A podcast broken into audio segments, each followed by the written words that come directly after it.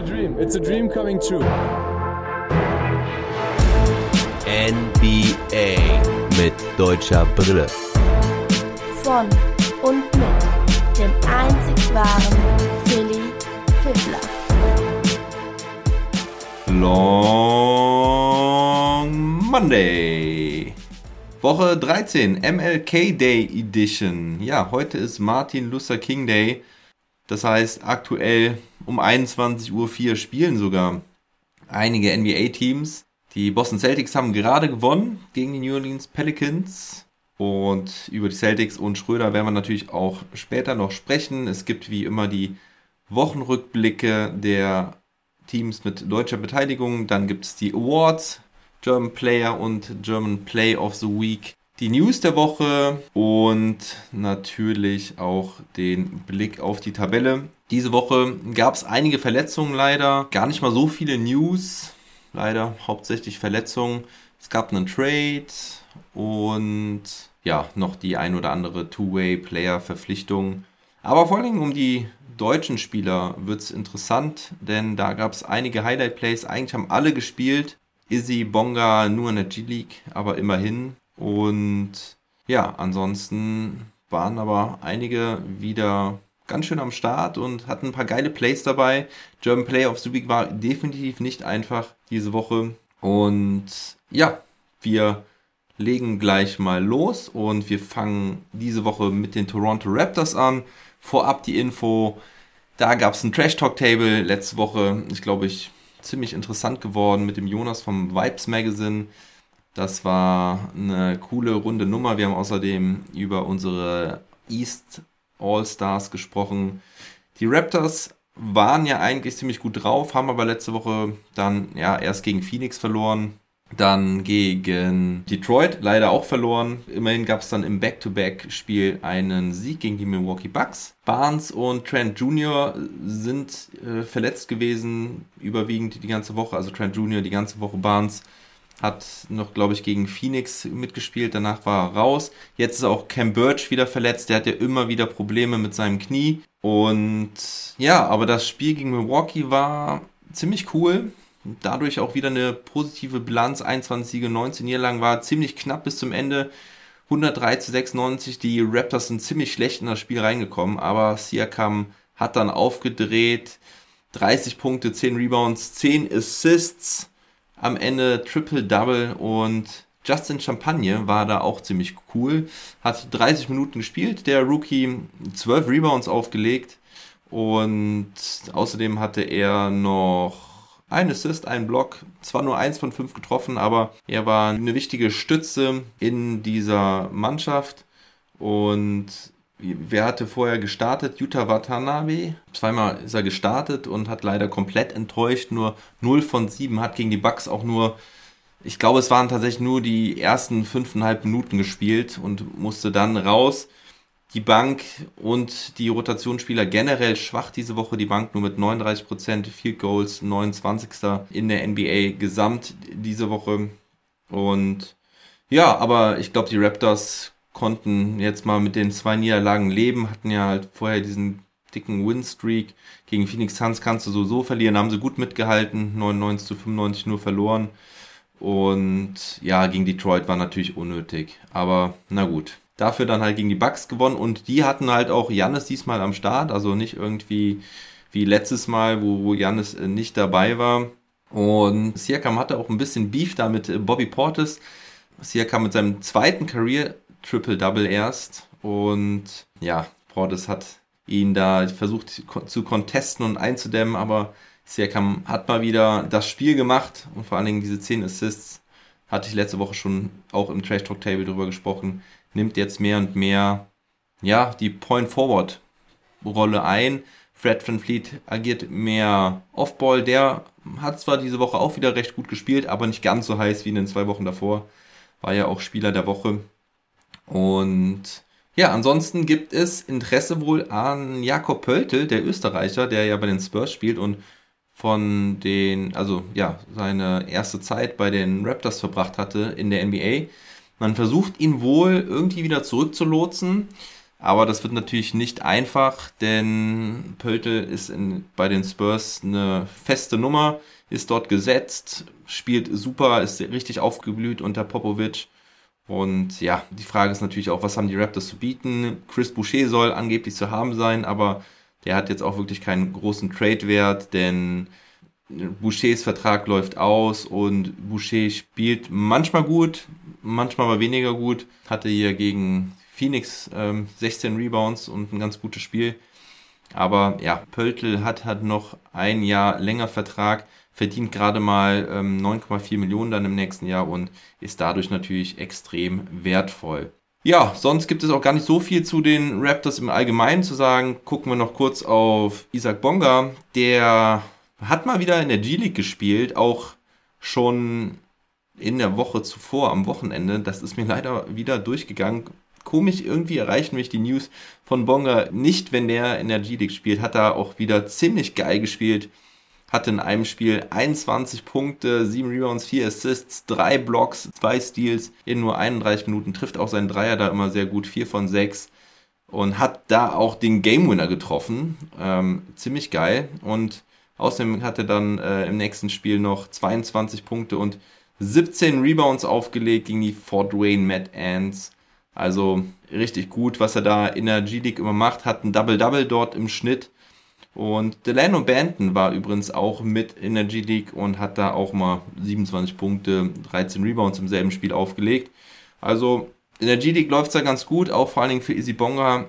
Hatte da, ja, wie gesagt, den Game Winner getroffen, war ein Dreier. Also ja, das sieht da in der G-League immer so einfach aus, ist aber eben halt auch nur die G-League. Jetzt hat er eine leichte Knöchelverletzung, konnte deswegen auch am Ende der Woche nicht mehr bei der G-League mit am Start sein, bei den Raptors 905, so heißt das Team. Und ja, deswegen natürlich auch nicht bei den Pros, zu denen er eigentlich wieder stoßen sollte. Gehen wir weiter zu den Houston Rockets. Daniel Theiss hat dort auch wieder einige Spiele gehabt. Aber gucken wir erstmal generell auf die Rockets. Die haben immerhin diese Woche zweimal gewonnen, waren auch zwei Niederlagen dabei gegen Philadelphia und einmal in Sacramento. Aber im Rematch in Sacramento haben sie dann nochmal gewonnen. Vorher auch gegen die San Antonio Spurs in San Antonio gewonnen. Alperen Sengun ist wieder zurück und im Interview mit Steven Silas kam so ein bisschen heraus, dass Sengun wirklich der Playmaker der Zukunft sein könnte bei den Rockets, denn er hat verlauten lassen, dass Sengun wirklich ein wichtiger Baustein der Offensive ist und deswegen hat er ihn auch direkt wieder integriert, weil die Rockets halt mit ihm zusammen spielen sollen. Und bisher hat er da sich da nicht so wirklich geäußert über die Pläne von Sengun, aber das kann man da schon draus interpretieren, dass Sengun wohl da wirklich ein Joachim Noah, neuwertiger moderner Joachim Noah sein soll, der da wirklich die Bälle aus dem Post verteilt und da wirklich äh, Möglichkeiten für seine Mitspieler erschafft. Also äh, Sengun wieder da gewesen, die letzten zwei Spiele da dort gegen Sacramento gespielt und hat da jetzt nicht so überragend gespielt. Also es waren 7,5 Punkte im Schnitt, aber ja, er war sichtlich noch nicht ganz fit, kam da in beiden Spielen von der Bank und ja, aber es ist gut, dass er wieder da ist und dass er wieder spielen kann. John Wall gab es jetzt nur eine News von Shams, dass er wohl für das ein oder andere Team interessant sei, aber ein Wall-Trade scheint weiter unwahrscheinlich zu sein, denn kein Team will wohl irgendwie ja was wirklich hergeben für Wall, sondern wahrscheinlich eher was mit einkassieren, wenn sie John Wall aufnehmen. Zum Beispiel die OKC Thunder, die würden bestimmt John Wall für ein oder zwei First Rounder nehmen. Doch äh, Shams sagt halt, dass es wohl kein Trade geben wird oder kein Trade absehbar ist in der näheren Zukunft. Ansonsten, was lief gut bei den Rockets? Eric Gordon ist weiter heiß, hatte 31 Punkte gegen die Spurs, hat da die Show gerockt, hatte neun seiner zehn Würfe getroffen, dabei sechs von sieben Dreier. Auch gegen Sacktown hatte er insgesamt sechs seiner zwölf Dreier getroffen in diesen beiden Spielen und auch im Zweierbereich sehr hochprozentig, insgesamt mit 70 Prozent unterwegs und 63,2 Prozent Dreiern in drei Spielen dieser Woche. Auch Christian Wood wieder konstant gut, 21,5 Punkte, 9,8 Rebounds im Schnitt, hat 50,8 Prozent seiner äh, Würfe getroffen, 43,5 Prozent Dreier. Also auch der wieder weiter konstant nach seinem Problemchen in der Woche zuvor, wo er ja dann auch ein Spiel suspendiert wurde, wurde weiter konstant und damit natürlich auch interessant für andere Teams, auch wenn sich da jetzt noch nichts weiter getan hat auf dem Trademark. Was war schwach die Woche? Die Turnover waren wieder extrem hoch. 18,8 Turnover in der letzten Woche. Das bei gerade mal 22 Assists im Schnitt. Das ist auch der höchsten Pace der Liga zu verschulden. Also die Rockets spielen mit einer extrem hohen Pace, erzeugen dadurch äh, viele wilde Turnover. Das Defensive Rating auch nicht wirklich gut, aber immerhin schon ein bisschen besser. Wobei man da natürlich auch sagen muss, dass sie halt zweimal gegen die Kings und einmal gegen die Spurs gespielt haben. Defensive Rating von 113,4. Und ja, Jalen Green, der ja eigentlich ein ganz gutes Comeback hatte nach seiner längeren Verletzung. Diese Woche eher schwach. Der Dreier fiel gar nicht. Außerdem vom Playmaking wieder überhaupt keine Fortschritte zu erkennen. Das Zusammenspiel mit Kevin Porter Jr. ist da ja immer mal so ein Problem. Diese Woche nur mit 2,8 Assists, das Ganze bei drei Turnovern und die Dreierquote bei ungefähr 19 Prozent. Das ist nicht gut für einen Guard, für einen Aufbauspieler. Aber ja, er ist halt eben noch Rookie bei einem Team, das nicht so wirklich funktioniert. Aber trotzdem, wie gesagt, diese zwei Siege und auch Thais durfte da dran beteiligt sein. Gegen Philadelphia durfte er wieder der Starter sein, spielte neben Christian Wood in der Starting Five, hatte da natürlich die Aufgabe, Joel Embiid einzudämmen, hatte dort 12 Punkte, 4 Rebounds, 2 Steals und einen Block, traf auch drei seiner fünf Dreier, das sehr erfreulich, aber er konnte die Niederlage gegen die Philadelphia 76ers auch nicht verhindern. Im folgenden Spiel gegen die San Antonio Spurs war er dann auch wieder gut, kam da halt von der Bank, wie auch im nächsten Spiel gegen die Sacramento Kings. Gegen die Spurs hat er 16 Minuten gespielt, hatte da auch 8 Punkte, 3 seiner 4 Würfe getroffen, 2 Rebounds, 1 Assist und vor allen Dingen positives Plus-Minus-Rating von plus 5. Im ersten Spiel dann gegen Sacktown dann nur 6 Minuten gespielt und im Spiel von Sonntag auf Montag dann gar nicht mehr. Aber immerhin äh, Thais mit ordentlich oder mit immerhin etwas Spielzeit die Wochen davor sah es ja auch schon mal ganz anders aus, dass er da fast gar nicht gespielt hat. Und ja, von daher kleiner Fortschritt, wobei jetzt Sengun wieder zurück ist und die Spielzeit natürlich wahrscheinlich wieder etwas weniger werden wird. Gehen wir weiter zu den Los Angeles Clippers. Auch da war Isaiah Hartenstein endlich wieder zurück. Die Clippers haben auch das erste Spiel der Woche am Mittwoch gegen Denver gewonnen mit 87 zu 85 und das war ein verrücktes Spiel, denn die Clippers sind total schlecht in dieses Spiel gestartet, hatten zur Halbzeit gerade mal 26 Punkte. Das ist richtig grottig mies. 26 oder 28 müssten es gewesen sein. Fünf Minuten in Halbzeit 2 rein äh, stand es 59 zu 34, ganz, ganz bitter. Und dann haben die Clippers den Schalter umgelegt, haben das Spiel mit einem 53 zu 26 Run beendet. Terrence Mann im vierten Viertel 9 seiner 13 Punkte gemacht. Richtig krass, wie die Comeback Clippers da mal wieder das Ding gedreht haben. Hatten 25 Punkte Rückstand. Und ja, das war sehr erfreulich, war, blieb aber dann auch das Highlight dieser Woche, denn danach gab es halt zwei Niederlagen in New Orleans und in San Antonio. Da möchtest du natürlich als Clipper nicht verlieren.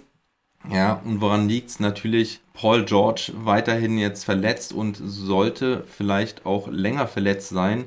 Und eventuell steht ein Saison aus im Raum, denn das wurde jetzt diese Woche berichtet von Jake Fischer vom Bleacher Report, der sagte, dass die Clippers derzeit darüber nachdenken, was denn wäre, wenn Paul George die Saison ausfallen würde. Das Ganze würde natürlich auch bedeuten, dass Kawhi Leonard nicht zurückkommt. Also das ist, glaube ich, fast klar, dass Leonard nicht zurückkehrt, wenn Paul George nicht in den Playoffs spielt. Also diese Ellbogenverletzung, die er hat, scheint wirklich hartnäckig zu sein. Man überlegt, ob er vielleicht operiert werden muss. Und wenn er operiert werden würde, dann ist natürlich die Wahrscheinlichkeit auch nicht gerade gering, dass er weiter ausfallen wird oder länger ausfallen würde. Deswegen werden die Clippers auch schon als sogenannter Seller, also Verkäufer an ähm, zur Trade Deadline gehandelt. Das könnte natürlich die Saison jetzt komplett kippen bei den Clippers.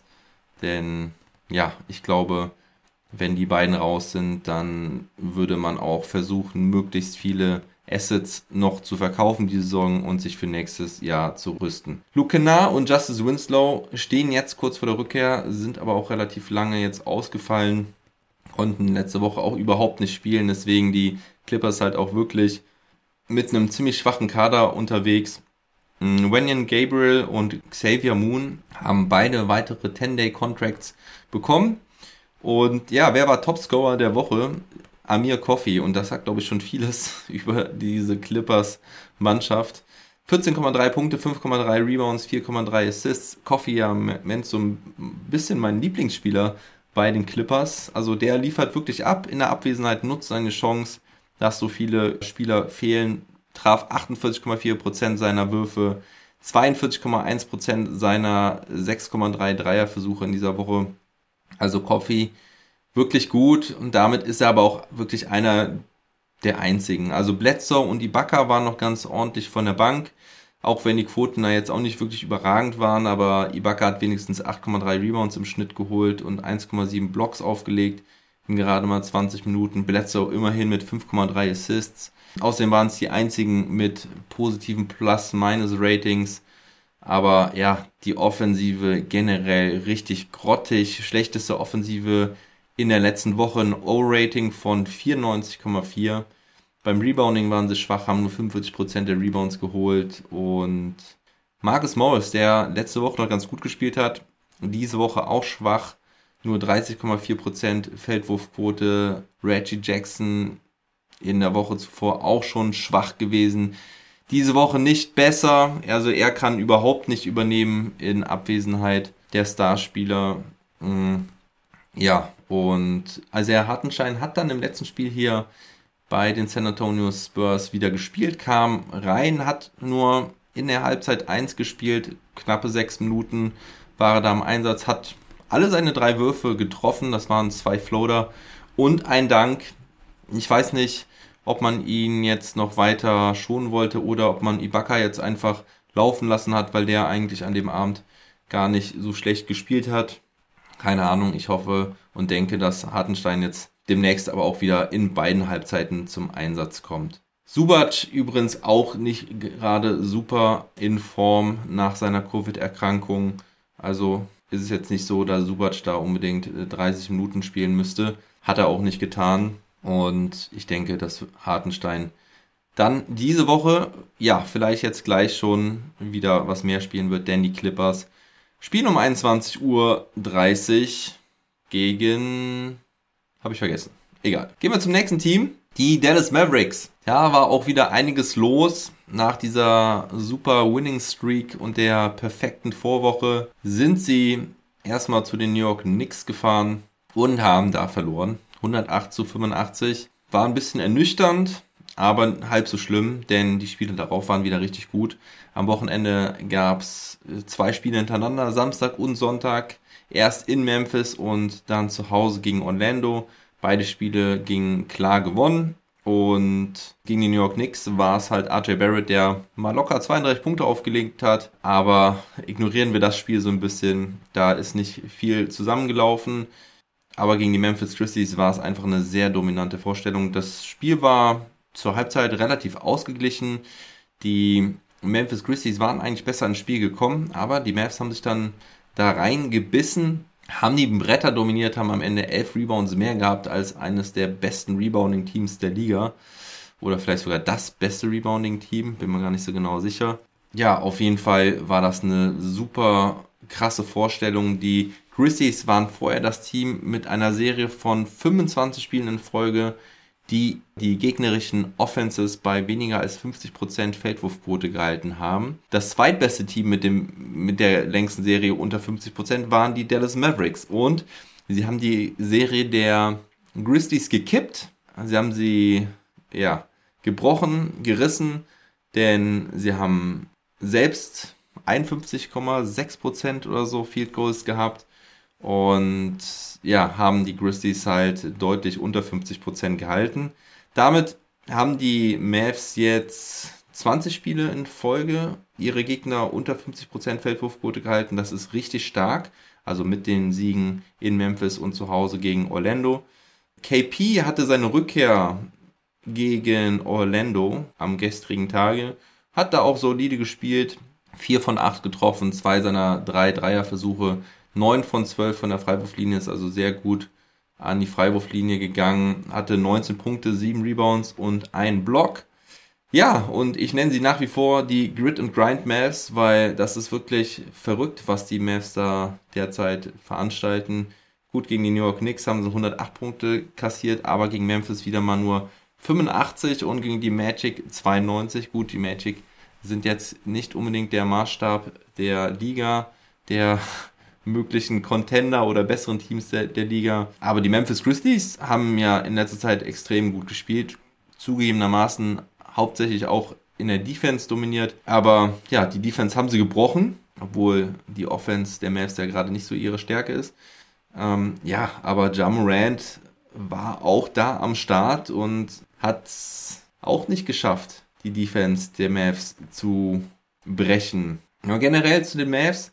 Äh, Jason Kidd war ja raus mit Corona und Assistant Coach Sweeney hat übernommen, hat in diesen vier Spielen, die er das Spielgeschehen geleitet hat, der Mavericks, drei Siege und eine Niederlage aufgelegt. Und Jason Kidd hat in höchsten Tönen von ihm gesprochen, hat gesagt, er ist der nächste Head Coach der Liga, also der nächste Assistant, der den Sprung zum Head Coach schaffen müsste. Aber auch das Management war aktiv, denn Jaquawi McLaughlin, der Two-Way-Player, wurde jetzt gewaved. Genauso auch wie Willie Colley Stein. Und die Mavs-Fans wird es wahrscheinlich freuen, denn Marquise Chris hat dadurch einen Zweijahresvertrag bekommen können. Also nicht nur einen Einjahresvertrag, sondern die Rede ist wohl von einem Zweijahresvertrag. Genaue Details sind noch nicht bekannt, aber ich glaube, ich habe auch letzte Woche schon gesagt, Willie Colley Stein waven und dafür Marquise Chris holen. Ich habe mir ihn letzte Woche auch nochmal genauer angeschaut. Ich war ja noch nicht so sicher, ob ich Chris unbedingt haben will, aber der Kerl ist schon wirklich sehr gut. Der bringt Energie, der bringt den Mavs was, was ihn sonst keiner bringt. Der trifft seinen Eckendreier ganz ordentlich. Und wenn er hier und da mal wenig Touch am Ring hat, okay. Er kann aber auch zeigen, dass er Touch hat. Also es ist manchmal einfach so eine Formsache. Von daher ziemlich cool. Woody Colley Stein hat den Mavs sowieso nichts mehr gebracht. Auch wenn er gespielt hat, war er meist fragwürdig von den Leistungen her. Auch wenn ich ihn jetzt nicht so schlecht und scheiße fand wie vielleicht viele Mavs-Fans. Ja, Chris ist auf jeden Fall die bessere Alternative und der Kerl hat Feuer unterm Hintern. Er will es nochmal wissen und will seinen Weg in die NBA zurückfinden, nachdem er ja auch eine schlimme Verletzung hatte bei den Golden State Warriors. Ja, was ist überhaupt schlecht bei den Mavericks, ist schwer zu sagen. Triple-Double von Doncic bei den Memphis Grizzlies. War eine starke Leistung, 27 Punkte, 12 Rebounds, 10 Assists, aber was mir in dem Spiel da auch aufgefallen war, sie haben ziemlich viel am Korb zugelassen. Und nach genauerer Überprüfung, weil es mir bei den anderen Spielen in den Zusammenfassungen auch schon so vorkam, sie haben jedes Spiel mindestens 50 Punkte zugelassen in der Zone, gegen die Orlando Magic sogar 60 Punkte. Gut, ist verkraftbar, weil sie halt die Dreierquote sehr niedrig gehalten haben, der Gegner. Ihre eigene Quote war aber auch wieder miserabel von Downtown, das, das waren nur 27,2% Platz 29 in der Woche 13 damit. Und ja, mit der Defense unterm Korb, ja, da muss man halt mit leben können, wenn man halt dann wenigstens die Würfe von außen so gut verteidigt. Auch wenn das eigentlich nicht die Devise der Mavericks ist ja, deutsche Brille angezogen. Maxi Kleber, relativ unauffällig. Punkteschnitt von 5 in der Woche, 4,7 Rebounds, ein Assist, ein Block, 38,5% seiner Dreier getroffen, also für Maxis Verhältnisse solide. Aber was uns auf jeden Fall freuen sollte, ist, dass Maxi Kleber wahrscheinlich jetzt doch tatsächlich Starter ist bei den Dallas Mavericks, denn auch mit der Rückkehr von Christoph Porzingis ist er noch in der Starting Five, hat ja die ganze Zeit im Prinzip Porzingis ersetzt. Paul ist auf die Bank gegangen gegen die Orlando Magic und ja, ich glaube, Maxi wird jetzt neben KP fest spielen. Dorian Finney-Smith auf der 3 und im Backcourt Doncic und Brunson. Und das scheint ja auch gut zu funktionieren. Ach so, was ich noch vergessen hatte eben bei den Schwächen. Sie haben halt 54 Rebounds gegen die New York Knicks zugelassen. Randall und Robinson hatten alleine da 22. Und bei der Dreierquote, Luca traf nur 2 von 21 und Dorian Finney-Smith 1 von 12. Und ja, zu Maxi hatte ich jetzt eigentlich auch genug gesagt. Also es ist auf jeden Fall sehr erfreulich, dass er da jetzt wohl startet und auch wenn er ruhige Werte hat, hat er einen soliden Job gemacht, auch gegen die Grizzlies. Hat er wieder in der Defensive extrem stabil gespielt. Und gegen die Orlando Magic, gegen die Wagner-Brüder, ging es eigentlich, ja, ganz gut. Die Magic haben zwar halbwegs gut mit, mitgehalten und da gab es dann aber nochmal Beef zwischen Luka Doncic und Moritz Wagner, der Doncic also ein bisschen provoziert hat im vierten Viertel. Wollte er da nochmal Energie reinbringen, wollte seinem Teamkollegen Jalen Sachs mit einem And-One-Schrei nochmal so richtig Feuer unterm, unterm Hintern machen. Denn Jalen Sachs war zum Korb gezogen. Ich weiß gar nicht mehr, gegen wen es war. Gegen Jalen Brunson oder Tim Hardaway Jr. Und Sachs macht halt den Wurf rein, bekommt das Foul. Und Moritz Wagner läuft hinterher und schreit Doncic halt wirklich voll ins Gesicht. And one. Also das waren vielleicht 10, 10 cm Abstand, die er hatte oder so. Doncic ist das ein bisschen ähm, zu bunt geworden, hat dann Wagner weggeschubst, zweimal sogar. Also so ein bisschen weggeschubst, war jetzt nicht viel. Und nachher hat er dann noch so eine whiny, äh, so eine weinende Geste gemacht, weil ähm, Mo wieder ein bisschen theatralisch die Arme hochgehoben hat, als er geschubst wurde. Äh, sehr lustige Szene eigentlich. Viele machen da jetzt ein großes Ding draus. Ich finde, da muss man kein großes Ding draus machen. Was ein bisschen komisch war, war halt, dass Luca dann noch gesagt hat, who the fuck are you? Und da frage ich mich dann, weiß Luca Doncic, wer Moritz Wagner ist?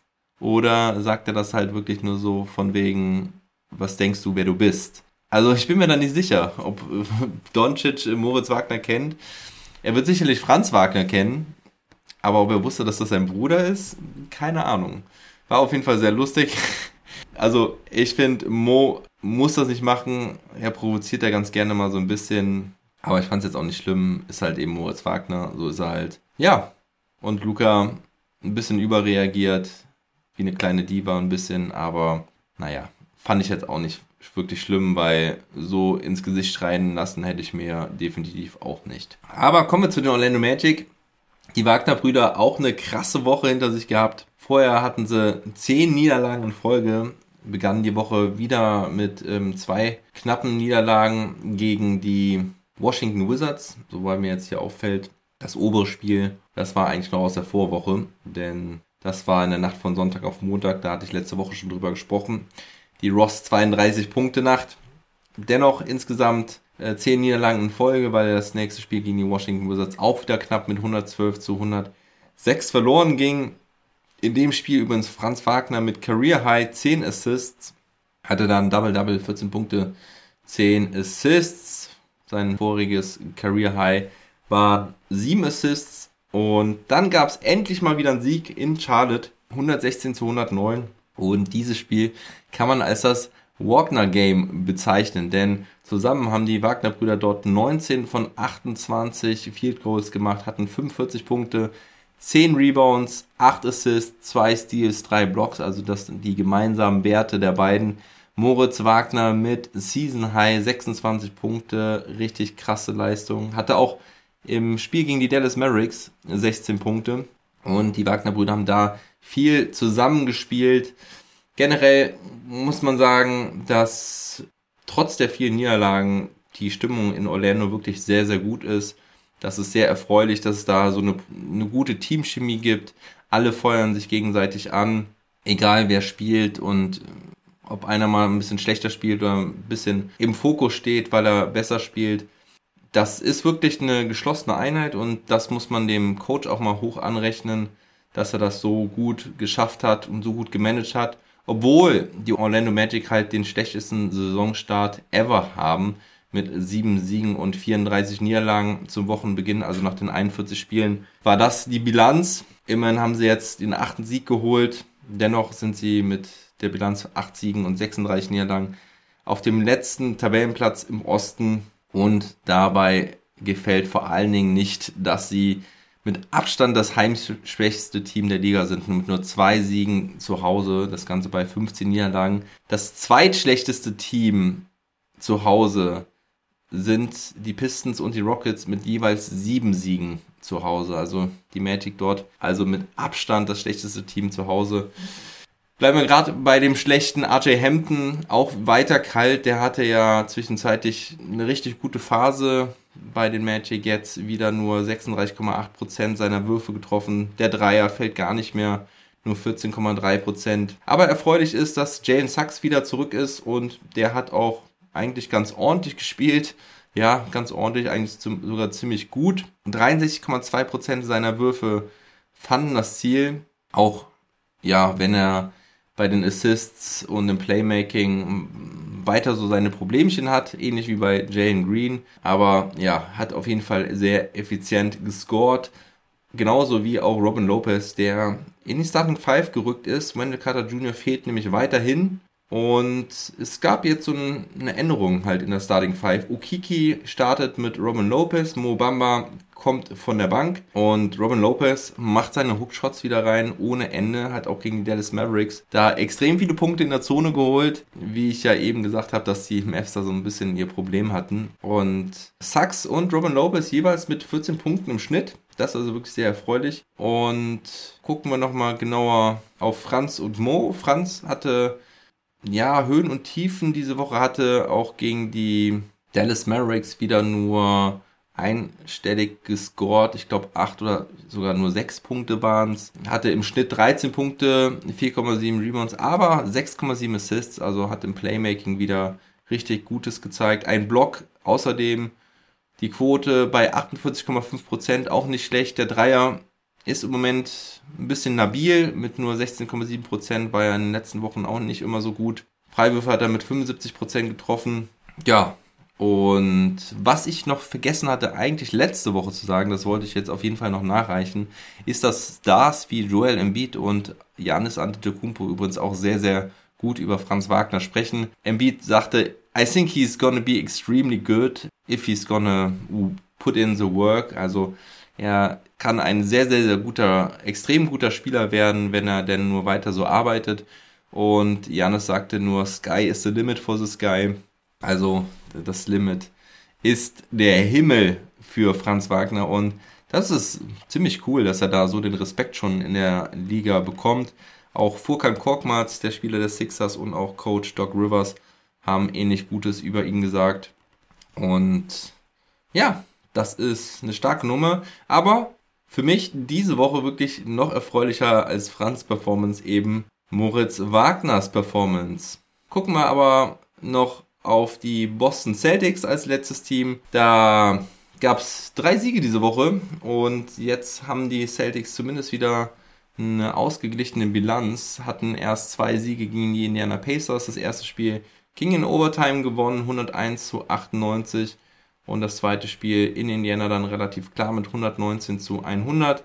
Dann folgte eine Niederlage gegen die Sixers mit 111 zu 99 und dann ein sehr erfreulicher Sieg gegen die Chicago Bulls mit 114 zu 112. Also eine knappe Partie gewonnen gegen die Bulls. Clutch Team Win habe ich es genannt. Definitiv der Fall. Die Celtics lagen nämlich zwei Minuten vor Schluss mit sechs Punkten hinten. Dann ein Schröder LU Pass auf Robert Williams, der den krachend verwandelte. Es folgte noch ein Layup von Schröder im Pick and Roll mit Robert Williams. Also die Combo mit dem Big Man hat super funktioniert. Williams war aber sowieso ziemlich on fire in diesem vierten Viertel, machte dann auch noch vier von vier Freiwürfen rein. Also die Boston Celtics endlich mal abgeliefert. Kein Isolation Ball in der Crunch Time und es hat funktioniert. Man muss allerdings auch dazu sagen, dass die Bulls ohne Zach Levine, ohne Lonzo Ball und ohne Alex Caruso gespielt haben. Und deswegen soll man es trotzdem positiv sehen. Die Celtics haben Lösungen gefunden und Schröder hatte da vor allen Dingen auch echt großen Anteil dran.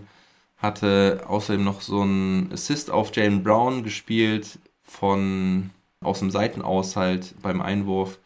Und dann haben die, die Celtics das Ding tatsächlich gewonnen. Robert Williams, wie gesagt, dort sehr überragend. Eh eine gute Woche gespielt. 11,3 Punkte, 12 Rebounds, 2,5 Assists.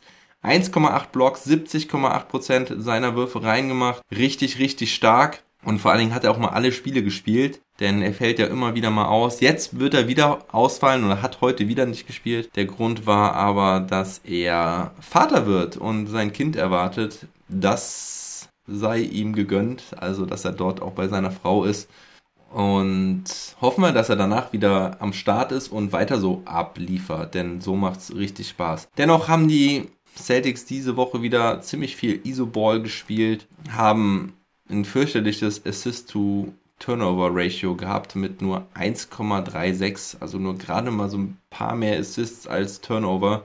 16 Turnover pro Spiel sind eben generell ziemlich viel und auch Schröder hatte Licht und Schatten dabei, hatte zwei Spiele und zwar das Heimspiel gegen Indiana und das dritte Spiel dann in Philadelphia keinen seiner Würfe getroffen, also 0 von 10 in beiden Spielen zusammen. Das ist wirklich grausam. Im Spiel in Indiana und gegen Chicago war es dafür ziemlich gut. Da hat er zusammen 13 seiner 20 Würfe getroffen, 11 Assists insgesamt aufgelegt. Wie gesagt, da gerade in der Crunch-Time gegen die Bulls auch richtig gut gespielt. Hatte nicht nur diesen einen Loop Pass auf Robert Williams, sondern noch einen anderen. Hat die letzten drei Spiele wieder gestartet. Also wenn man da das Spiel gegen Philadelphia rausnimmt, die anderen beiden Spielen hat er da als Starter wieder richtig gut äh, funktioniert. Und dennoch gibt es natürlich weiter Trade-Gerüchte um Schröder. Er ist weiterhin einer der heißesten Kandidaten auf dem Weg zur Trade Deadline. Smart übrigens mit Corona derzeit raus. Schröder der 11,3 Punkte, 2,8 Rebounds, 4,5 Assists bei 43,3% aus dem Feld aufgelegt hat. Hatte auch nur 7,5 Abschlüsse. Das ist ein bisschen seltsam, dass er relativ wenig Würfe genommen hat. Ja, aber es gibt halt, wie gesagt, diese Trade-Gerüchte, denn das habe ich ja schon öfters erläutert, warum das so ist, dass Schröder bei anderen Teams heiß begehrt sein könnte und dass er wahrscheinlich sowieso keine Zukunft bei den Celtics hat. Deswegen da es bei den Celtics ähnlich gut läuft, könnte man Schröder quasi noch verkaufen, vielleicht einen Second Round oder sogar zwei Second Round Picks bekommen, vielleicht sogar einen First Rounder, einen ziemlich niedrigen. Derzeit sind die größten Gerüchte um Schröder um Dallas und Phoenix. Es gab einen Bericht, dass Schröder wohl gegen Jalen Smith getradet werden könnte. Der Sophomore, der letztes Jahr gar nicht klar kam und dieses Jahr aber einige richtig, richtig gute Leistungen dabei hatte. Sollte dann den Weg nach Boston finden. Verstehe ich nicht ganz, wie er da reinpassen soll. Okay, Robert Williams müsste ja gesetzt sein eigentlich für die nächsten Jahre. Und gut, Al Horford weiß man nicht, wie es mit ihm weitergeht. Wäre dann vielleicht der Backup für Robert Williams, wobei Jalen Smith ja auch so ein bisschen auf der 4 spielen könnte. Das ist ein Gerücht, aber ich glaube, Phoenix wollte das nicht ist jetzt, glaube ich, auch nicht unbedingt die Mannschaft, die Dennis Schröder gebrauchen kann. Also ich habe das nicht ganz verstanden. Die Knicks und die Cavs machen da meiner Meinung nach schon eher Sinn. Die sind auch heiß im Rennen oder wohl interessiert. Und die Dallas Mavericks sind wohl weiterhin interessiert. Das Gerücht gab es ja auch schon häufiger. Die Mavericks könnten halt ihre Trade Exception nutzen, die sie damals im Josh Richardson Trade bekommen haben. Und ja, dann halt einen Second Rounder oder zwei Second Rounder drauflegen. Sehe ich aber auch nicht unbedingt als super fit. Also klar, Schröder könnte den was bringen, aber sie könnten ihm dann wahrscheinlich im Sommer auch keinen entsprechenden Vertrag anbieten und nur für die Saison würde ich da halt nicht noch weitere Picks weghauen. Brad Stevens hat derweil gesagt, dass Brown und Tatum nicht getrennt werden. Das hat er heute irgendwie gesagt. Also den Gerüchten hat er auch nochmal einen Riegel vorgeschoben. Und ja, Schröder, eins noch, hatte 23 Punkte in Indiana und 16 Punkte und 8 Assists gegen die Bulls. Also auch keine schlechten Werte in diesen zwei Spielen, wo er, wie gesagt, abgeliefert hat. Bei den anderen Spielen sah es nicht so gut aus. Kommen wir jetzt zum German Player of the Week. Wer wird das wohl sein? Für mich kam da die Wagner-Brüder in Frage und Schröder eher nicht, weil er halt da zwei Nächte ganz, ganz blass aussah. Und Maxi Kleber unauffällig, aber okay, trotzdem nicht wirklich überragend und deswegen habe ich mich diese Woche für Moritz Wagner entschieden. Ja, warum Moritz? Weil er ja immer seine Energie bringt, das ist klar. Macht da immer einen super Job, ähm, wenn er von der Bank kommt, zumindest von der Körpersprache her und der Einstellung her. Diese Woche war er aber sogar Topscorer seines Teams mit 16 Punkten im Schnitt, hatte außerdem 3,3 Rebounds, 1,3 Assists, 1 Steal in gerade mal 19 Minuten pro Spiel. Hatte in den ersten zwei Spielen ja was weniger gespielt, aber dann in den letzten zwei Spielen hat er seine Belohnung bekommen, weil er eben seine Rolle perfekt erfüllt hat als effizienter Scorer von der Bank, als Energizer hatte diese Woche 70,4% Feldwurfquote, 50% seiner Dreier getroffen, das bei vier Versuchen pro Spiel. War eigentlich der einzige Spieler mit relevanten Minuten, der ein positives Plus-Minus-Rating hatte. Das bei drei Niederlagen und einem Sieg. Also das war wirklich beeindruckend und dadurch hat er sich den German Player of the Week Award verdient. Sein größter Konkurrent war meiner Meinung nach auch sein Bruder Franz, mit dem er aber auch wirklich ziemlich gut zusammengespielt hat. Moritz hätte da sogar noch ein paar Dinger mehr verwandeln können. Aber manchmal wirkt es so, dass wenn Franz Mo angespielt hat, gerade an der Dreierlinie und Mo dann abgedrückt hat, dass Mo so ein bisschen, ja, als hätte er darüber nachgedacht, dass der Assist jetzt auch noch von Franz kommt und dass er quasi doppelt scored, ja, weil die beiden sind ja quasi ein Herz und eine Seele.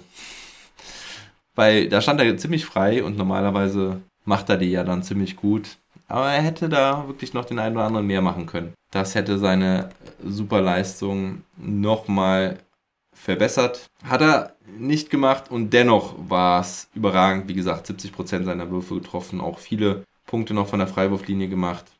So ist er das erste Mal German Player of the Week diese Saison. Und das German Player of the Week Manometer, das war wirklich schwer, denn da war einmal ein ziemlich geiler Block dabei von Maxi gegen die Grizzlies. Ich weiß nicht mehr, gegen wen es war. Anfang des dritten Viertel war es. Dann hatte Moritz Wagner wirklich einige geile Dunks dabei, vor allen Dingen gegen Charlotte. Also, wow, das war stark.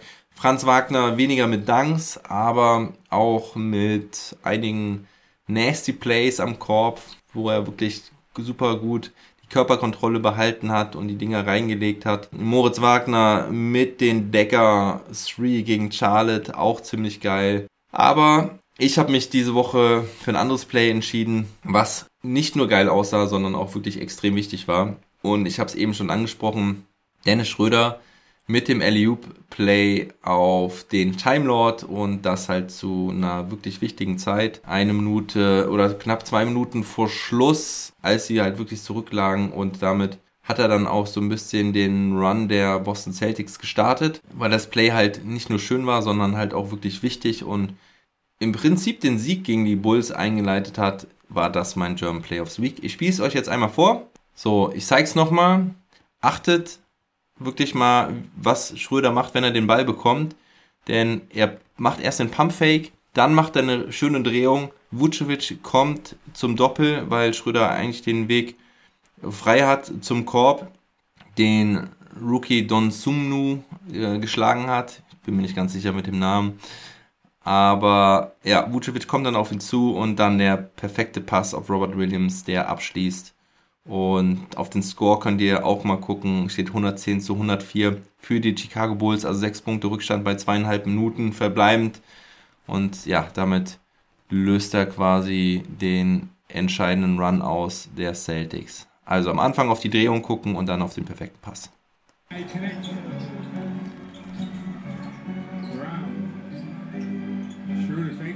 Great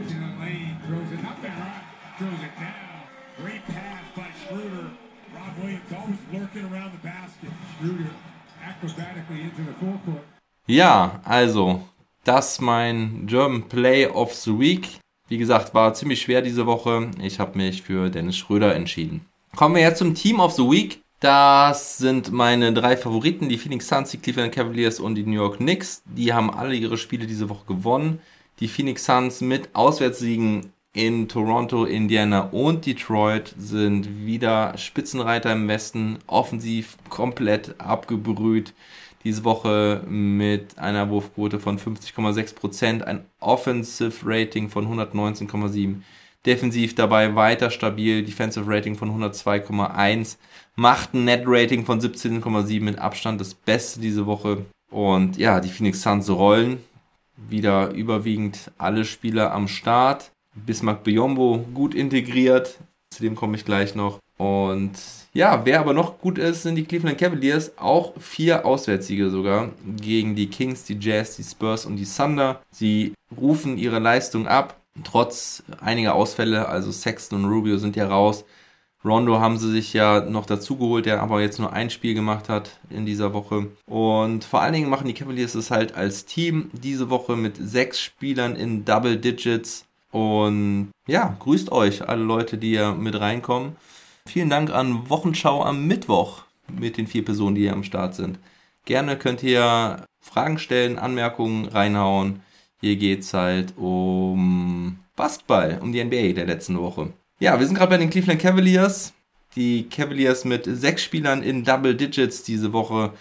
Darius Garland, der für mich All-Star ist im Boston mit 20,5 Punkten im Schnitt. Jared Allen wieder mit 15 Punkten, 13,3 Rebounds und Kevin Love von der Bank wieder ziemlich geil mit 13,5 Punkten. Ich feiere ihn sowieso, wie er am Start ist dieses Jahr. Chedi Osman auch mit 9,8 Punkten, also eigentlich sind es fast sieben Spieler in Double Digits. Und ja, Außerdem Sophomore Lamar Stevens mit The Next Man Up äh, Mentality legt 11,3 Punkte als Backcourt-Partner von Darius Garland auf. Also wirklich ziemlich cool. Mein drittes Team der Woche oder mein dritter Vorschlag für das Team der Woche sind die New York Knicks. Die haben diese Woche auch alles besiegt. Die Spurs, die Mavs und die Hawks.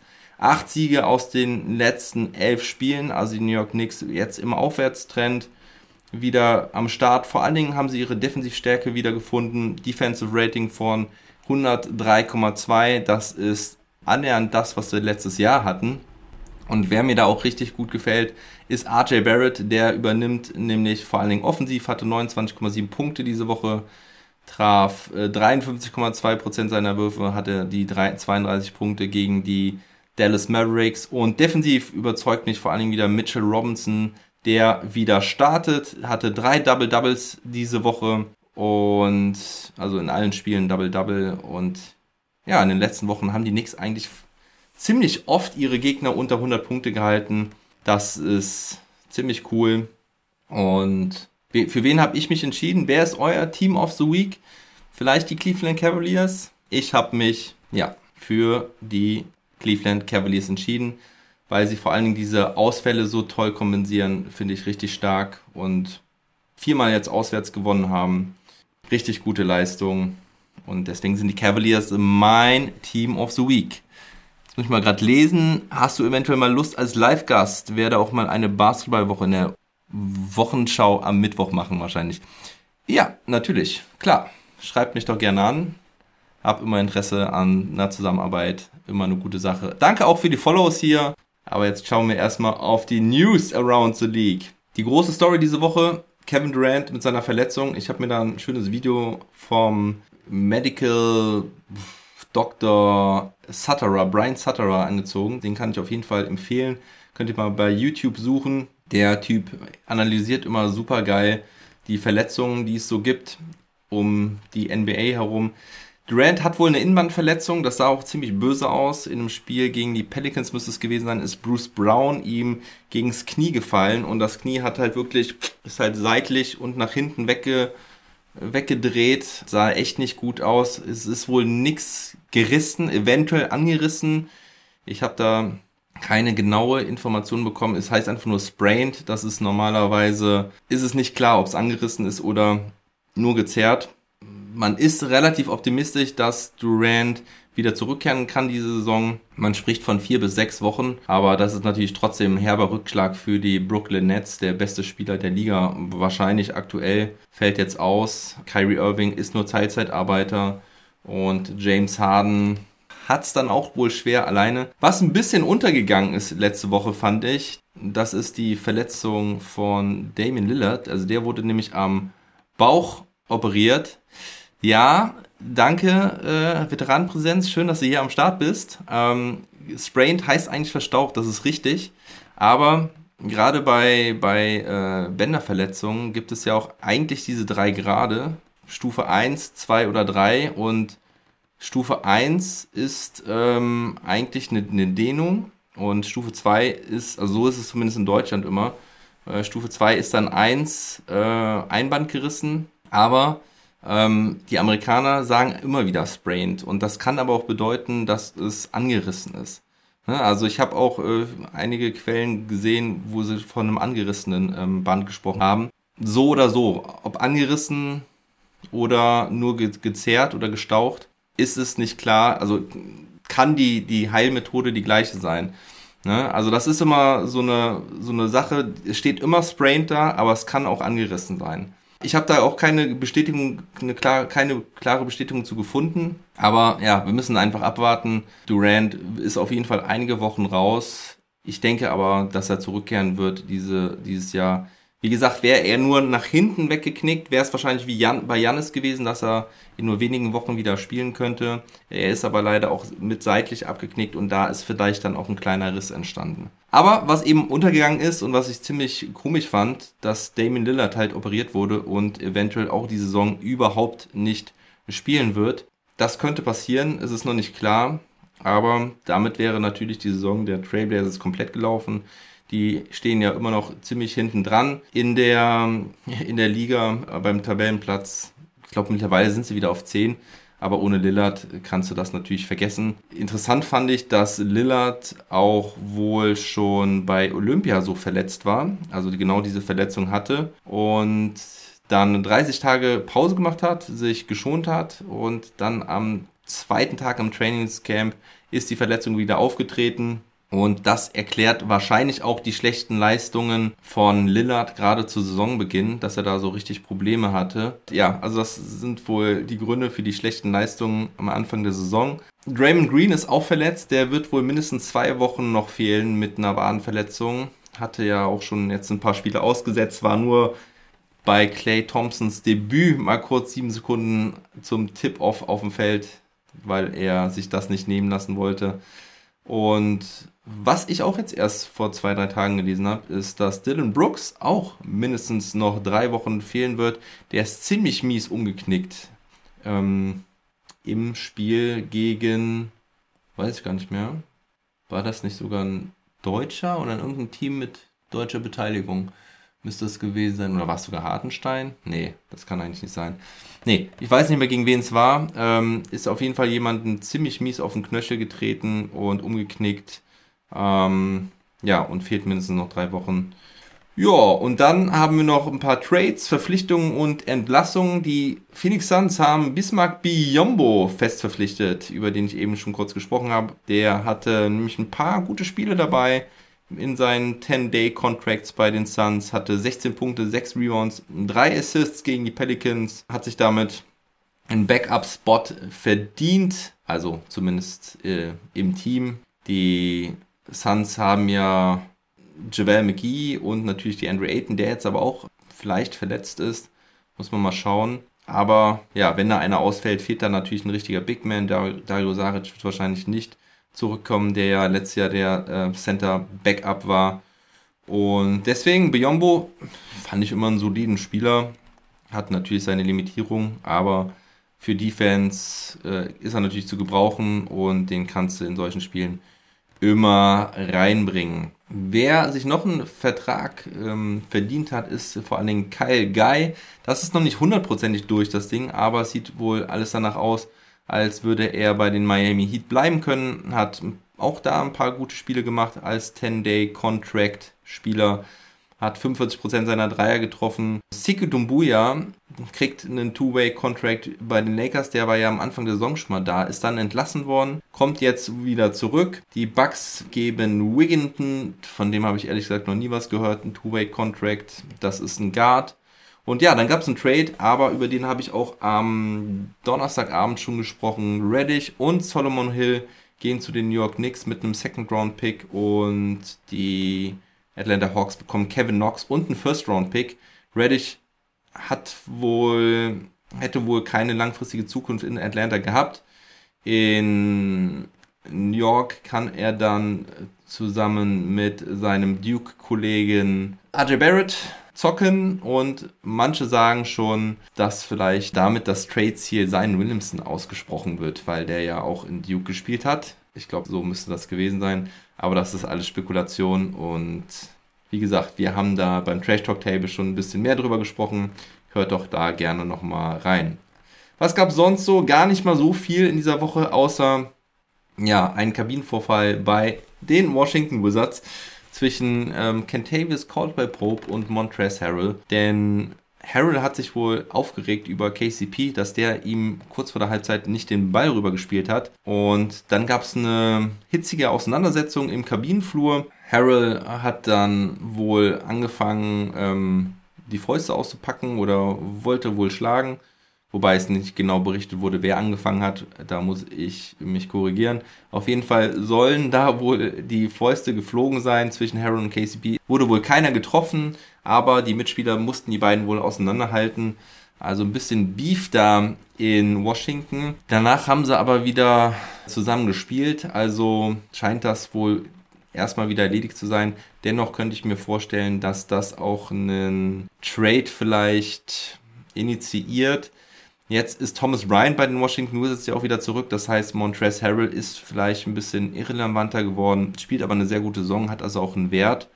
Und ja, vielleicht würde da Harrell dann auf den Trade-Block gehen. Das könnte ich mir zumindest vorstellen. Und ansonsten gibt es ein bisschen Unruhe bei den Lakers. Da läuft es halt immer noch nicht gut. Kommen wir erstmal zu Russell Westbrook. Der hat einen ziemlichen Shooting-Slump gehabt und wurde wieder ziemlich auf die Schippe genommen, gerade in Sacramento. Da wurde er nämlich vorgestellt mit dem Lied von Your as Ice. Kennt ihr wahrscheinlich. Das wurde eingespielt, als er eingelaufen ist und am Ende des Spiels kam dann noch Ice Ice Baby und er wurde zum Ice Cold Player of the Game gewählt. ja, richtig mies. Er hat es mit Humor genommen, das fand ich ganz cool. Er hatte vorher sechs Spiele keinen Dreier getroffen. Und jetzt gab es auch ein paar Trade-Gerüchte. Magic Johnson hat sich mal wieder gemeldet, äh, hat nach dem 37-Punkte-Blowout in Denver gesagt, dass das hier mal wieder keine Lakers-Mentality ist. Also ich gebe eigentlich nicht viel darauf, was Magic Johnson sagt, weil der äh, labert auch ziemlich viel Mist, äh, wenn der Tag lang ist. Dennoch ist es halt eine Lakers-Ikone und viele Lakers-Fans nehmen das zur Kenntnis, was er sagt. Und er war ja auch mal ein ziemlich guter Spieler, also hat er ja auch ein bisschen Ahnung von Basketball. Schürt auf jeden Fall die Unruhe bei den Lakers.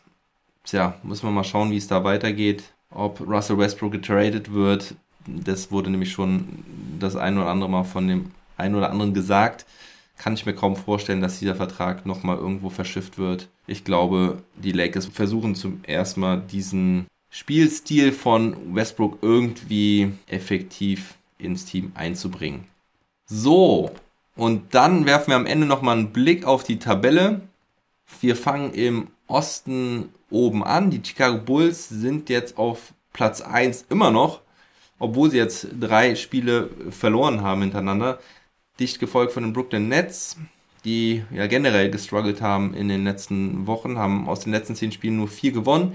Die Heat rücken somit äh, ziemlich nah ran, nur noch ein halbes Spiel hinter den Nets. Auch die Bucks ein Spiel hinter den Heat, also diese Vierer-Kombo ist da ganz eng beieinander und aus dieser Vierer-Kombo wird jetzt eigentlich eine Sechser, denn die 76ers und die Cavaliers mit starken Leistungen in den letzten Wochen bei den äh, Sixers muss man sagen, krasser Aufwärtstrend. Und bei den Cavaliers muss man sagen, haben sich wieder rehabilitiert nach den vielen Ausfällen.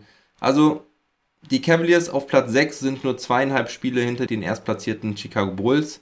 Auf Platz 7 sind die Hornets mit 23 Siegen und 20 Niederlagen. Auch die haben aus den letzten 10 Spielen 7 gewonnen, genauso wie die Raptors auf Platz 8. Die Wizards mit den Knicks auf Platz 9, beide 22 Siege und 21 Niederlagen, also da noch eine positive Bilanz. Die Celtics mit der ausgeglichenen Bilanz 22 Siege und 22 Niederlagen. Dann die Hawks schon ziemlich weit dahinter. 17 Siege, 25 Niederlagen, sehr enttäuschend. Mittlerweile auch wieder 5 Niederlagen in Folge. Die Pacers auf 13 sind da gar nicht mehr so weit dahinter und dann die Pistons auf 14 und 15. Die Pistons mit Kate Cunningham im Aufwärtstrend, 5 Siege aus den letzten 10. Und ja, über die Magic haben wir vorhin gesprochen. Wer ist arg gestoppt? Die Bulls oder wen meinst du? Arg gestoppt heute? Weiß ich nicht genau, was du damit meinst. Ich habe nur das Spiel der Celtics bislang verfolgt. Gehen wir in den Westen.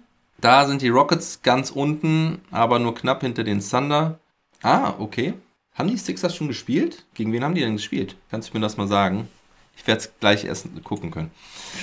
Ja, auf Platz 13 die New Orleans Pelicans gleich auf mit den Spurs. Beide 16 Siege und 17, 27 Niederlagen. Die Kings auch im Abwärtstrend. Nur drei Siege aus den letzten 10 jetzt von den Trailblazers überholt worden, die ein bisschen besser waren. Die Clippers mit drei Spielen vor den 10 platzierten Blazers. Die Clippers auf 9. Müssen aber jetzt auch aufpassen, natürlich vor allen Dingen ohne Paul George, dass sie da nicht ähm, ja, von den Blazers, den Kings oder den Spurs eingeholt werden, wobei das gerade natürlich auch alles Teams sind, die nicht wirklich heiß sind. Aber die Clippers, naja, sind aktuell halt auch nicht so gut. Vier Siege immerhin aus den letzten zehn Spielen. Auf Platz 8 die Lakers mit 21 Siegen, 22 Niederlagen, gleich auf mit den Timberwolves. Also ab Platz 7 gibt es schon eine negative Bilanz im Westen. Dann die Denver Nuggets auf Platz 6 mit immerhin 22 Siegen und 20 Niederlagen. Die Mavericks haben sich jetzt ganz gut nach vorne gekämpft. 24 Siege, 19 Niederlagen. Dennoch noch fünf Spiele hinter den viertplatzierten Grizzlies, die zwischenzeitlich sogar die Jazz eingeholt hatten mit ihrer krassen Serie. Ähm, die Grizzlies ja nur von den Mavericks gestoppt wurden. Also ein wichtiges Spiel, aber auch für die Dallas Mavericks, um den Anschluss nicht ganz zu verlieren. Die Jazz ja, mit 29 Siegen, 14 Niederlagen, nur knapp vor den Grizzlies, eigentlich fast gleich auf.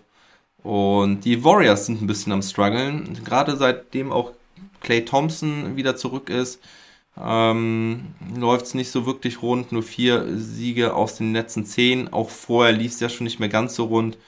Und die Phoenix Suns, wie vorhin schon gesagt, mit drei Siegen nun in Folge wieder auf Platz 1. Und ja, das war's mit dem Blick auf die Tabelle.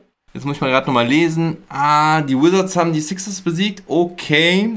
Memphis gewinnt auch gegen die Bulls. Ja, gut. Bei Bulls fehlen eben halt auch Lavin und Ball. Und die Grizzlies sind eben die Grizzlies.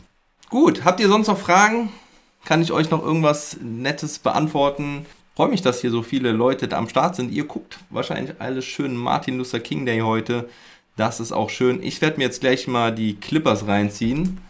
Ich jetzt nochmal gerade gucken, gegen wen die überhaupt spielen. Ah ja, gegen die Pacers. Ein bisschen Clippers gegen Pacers werde ich mir reinziehen. Deutsche Brille. Ach, seht ihr. Und das da, die Spiele da unten habe ich wieder alle verpasst, weil meine deutschen Teams immer als Favoriten oben gelistet sind.